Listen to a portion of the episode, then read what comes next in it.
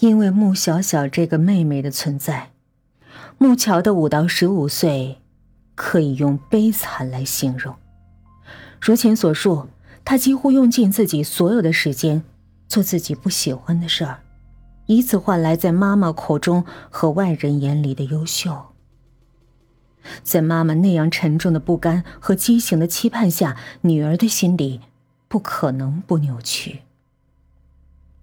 冷人的生父是位画家，冷人小时候眼睁睁的看着妈妈在爸爸最潦倒的时候抛弃了他，带着自己走进一个陌生男人的生活。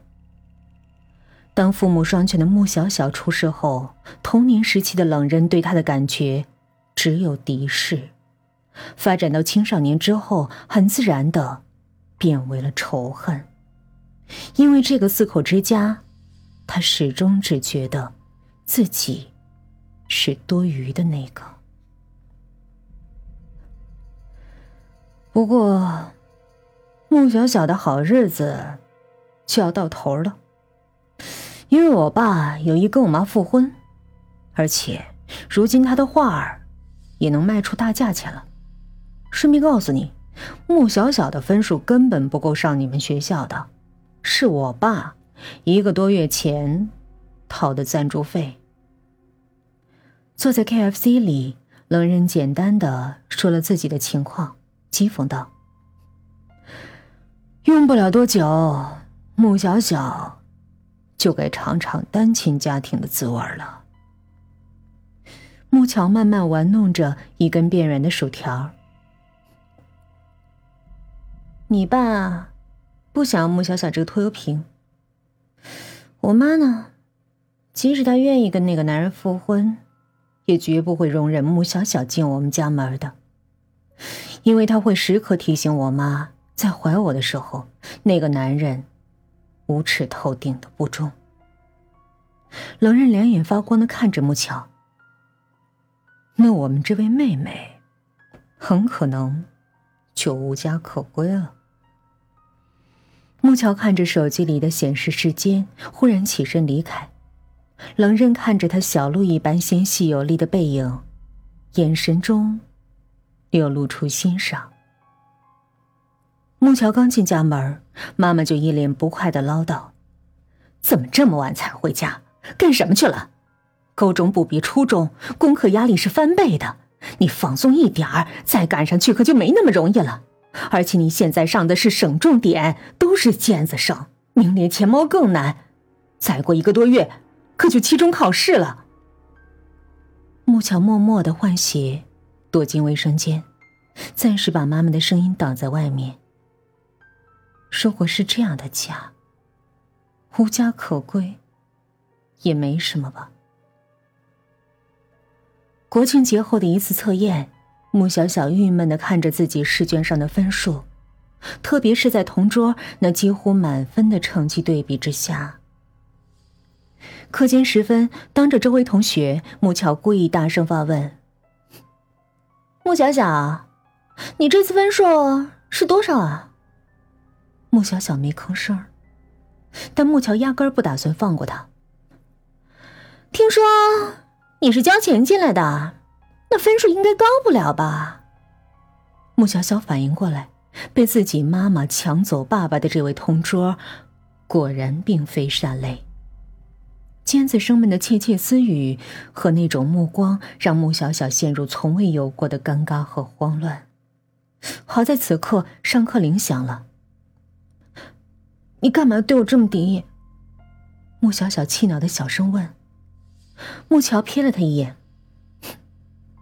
敌意，我这是好意。你马上就要遇到大麻烦了，这点小情况，完全是给你提个醒儿，免得你一点准备都没有就被彻底打懵了。好意能被当做敌意？看来你的分数也高不了。度日如年的挨到了放学，穆小小拎起书包飞奔出教室。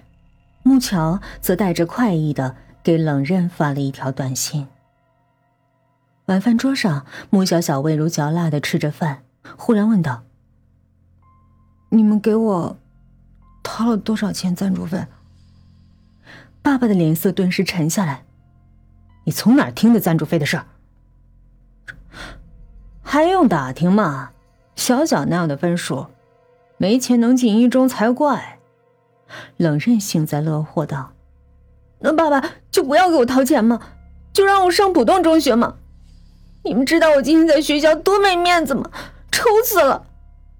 妈妈放下筷子。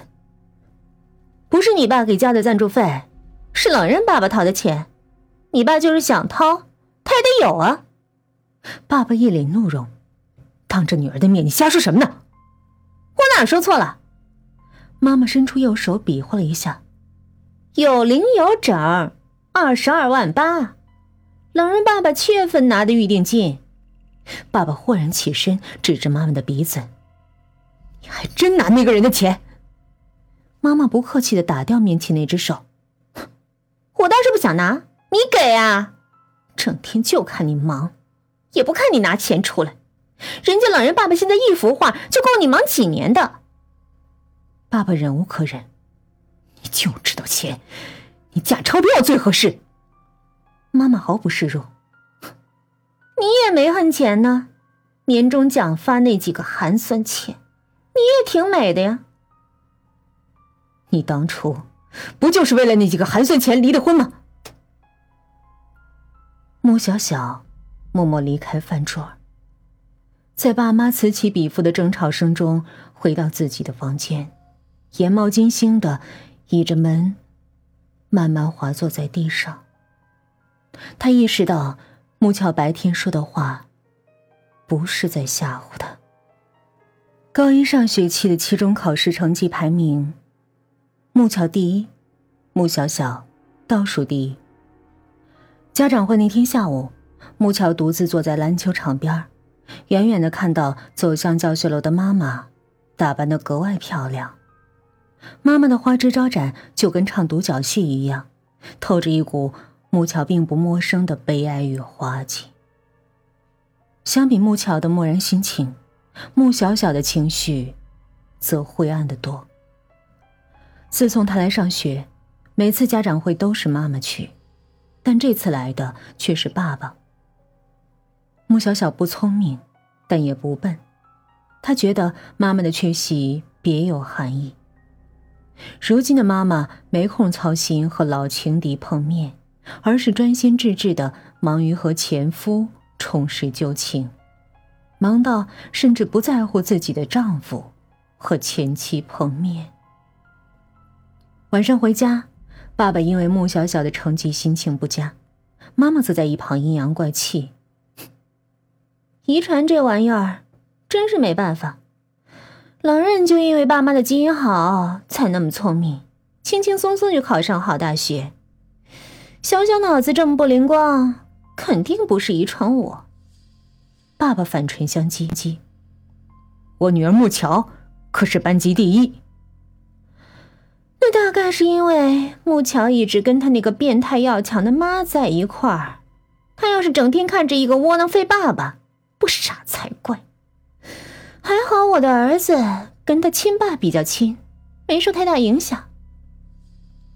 饭桌上，爸妈之间的唇枪舌战，穆小小渐渐听不清了，只有两个声音不断在心里轰鸣：我的女儿，我的儿子。